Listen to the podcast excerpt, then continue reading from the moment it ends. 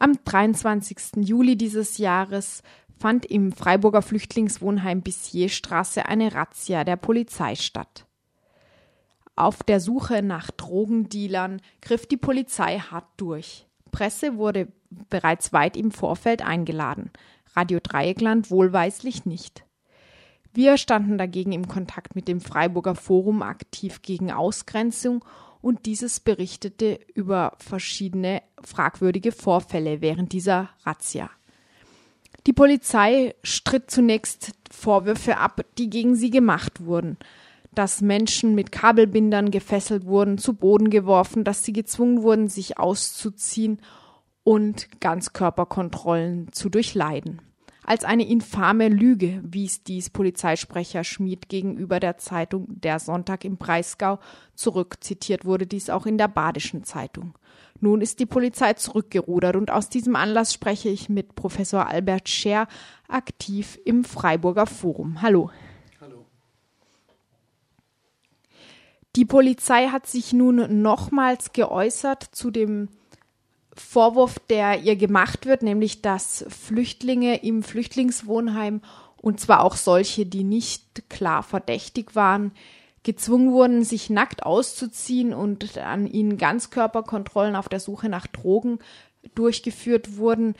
Was ist jetzt in der jetzigen aktuellen Meldung der Polizei zu lesen? Weist sie diesen Vorwurf, der eurerseits gemacht wurde, immer noch als infame Lüge zurück?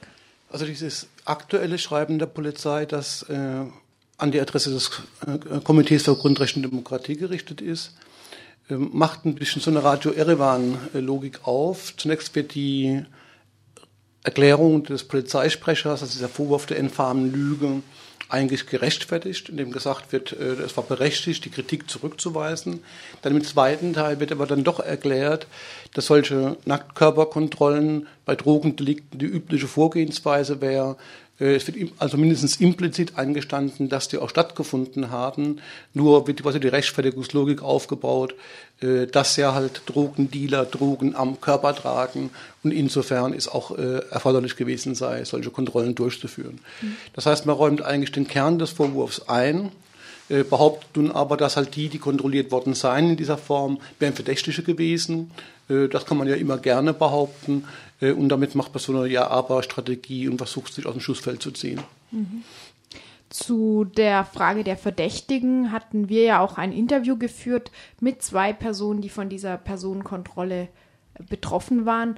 Beide haben davon erzählt, dass es ähm, Fotos gab, die die Polizei mit sich getragen hat, Fotos von den konkret Gesuchten und dass sie eben nicht auf diesen Fotos waren und waren daher äh, eigentlich eher enttäuscht von der Polizei, dass sie dann trotzdem diese Kontrollen durchlaufen mussten. Albert, vielleicht noch einmal zu den Vorgängen dann im Nachspiel dieser Razzia. Es hat ja einiges hin und her gebraucht, bis es jetzt zu dieser Rückmeldung der Polizei kam. Ähm, ihr wurde zunächst der infamen Lüge bezichtigt. Die Polizei hat die Vorfälle abgestritten. Was waren denn eure Motive dafür, nicht locker zu lassen und mit einer zweiten Pressemitteilung nochmals äh, diese Stellungnahme des Polizeisprechers zurückzuweisen.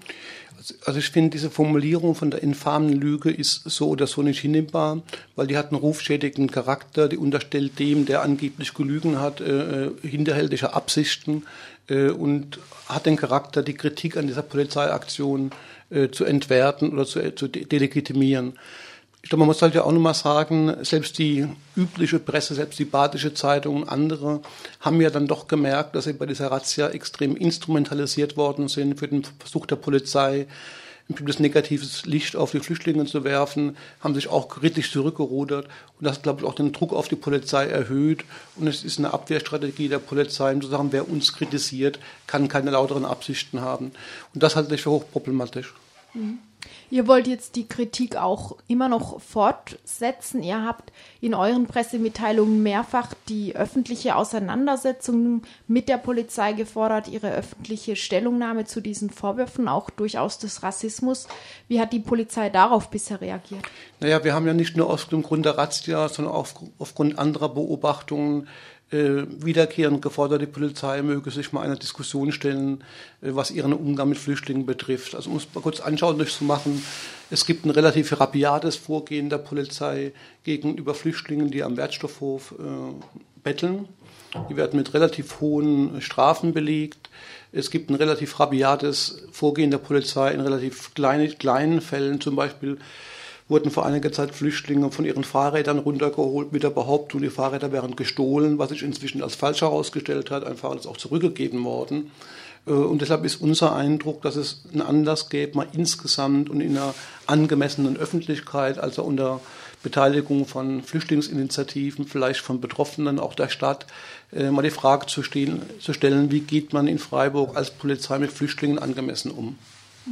Und an dem Punkt verweigert die Polizei halt die Diskussion und hat jetzt auch in diesem letzten Schreiben nochmal sehr ausdrücklich erklärt, dass sie sich keiner öffentlichen Diskussion stellen wird zu ihren Vorgehensweisen. Mhm. Kapituliert ihr damit? Nö, kapitulieren heißt das nicht. Es ist natürlich, man kann niemand zu einer Diskussion zwingen, der nicht teilnehmen will. Ich denke, es ist aber nach wie vor eine Frage von Öffentlichkeit und auch der öffentlichen Diskussion, äh, dass man die Polizei in Freiburg mit der Forderung konfrontiert, sie möge sich als Teil einer demokratischen Stadt begreifen und sich nicht quasi verhalten wie eine geheime Organisation, die ihre ganzen Praktiken jeder öffentlichen Wahrnehmung und Diskussion entzieht.